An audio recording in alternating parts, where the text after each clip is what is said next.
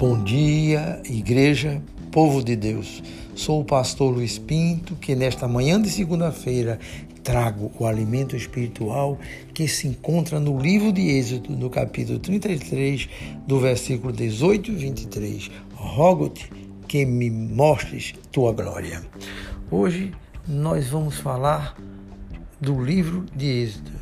Após estudarmos detalhadamente essas passagens, sentimos a maravilhosa graça de Deus e devemos sentir essa glória maravilhosa de Deus em nossas vidas. Moisés teve uma experiência profunda em sua vida na véspera da saída dos israelitas da região do Monte Sinai. O povo de Israel passou quase um ano no Monte Sinai.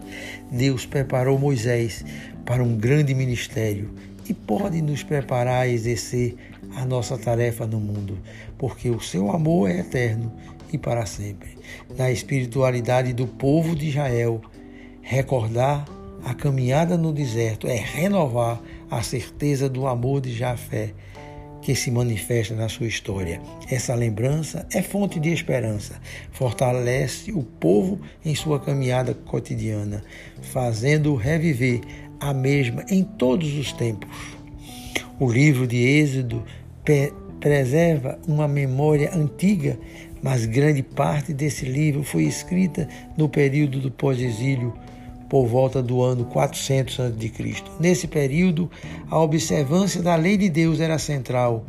Eis alguns exemplos. Observar a lei garante saúde e bem-estar. Se ouvires atento a voz de Chafé, teu Deus, e fizeres o que é reto diante de teus olhos, se deres ouvir as os mandamentos, os seus mandamentos, e guardares todas as suas leis, nenhuma enfermidade virá sobre ti, das que enviei sobre os egípcios, pois eu sou Chavé, aquele que te restaura.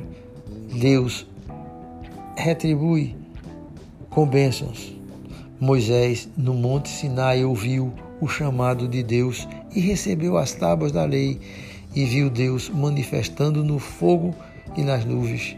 Moisés fez um pedido a Deus suplicando: Rogo-te que me mostres a tua glória. Shekinah, luz brilhante da tua presença. Deus respondeu a Moisés: Eu farei que todo o meu brilho passe diante de você e direi qual é o meu nome sagrado. Eu sou o Deus eterno. Manifestarei o meu amor e a minha misericórdia de quem eu desejar. A glória de Deus se manifesta no seu amor em nossa vida. E disse Deus a Moisés: Não vou deixar que você veja o meu rosto, pois ninguém pode ver o meu rosto e continuar vivo. Mas aqui há um lugar, perto de mim, onde você poderá ficar. Meus irmãos, fico hoje pensando como Deus é bondoso, é acolhedor quando buscamos Sua presença verdadeiramente em nossas vidas. Já pensaram nisso, irmãos? Mesmo sem ver Deus, pela nossa fé, podemos senti-los. Buscar-me-eis e me achareis, e quando me buscardes de todo o vosso coração.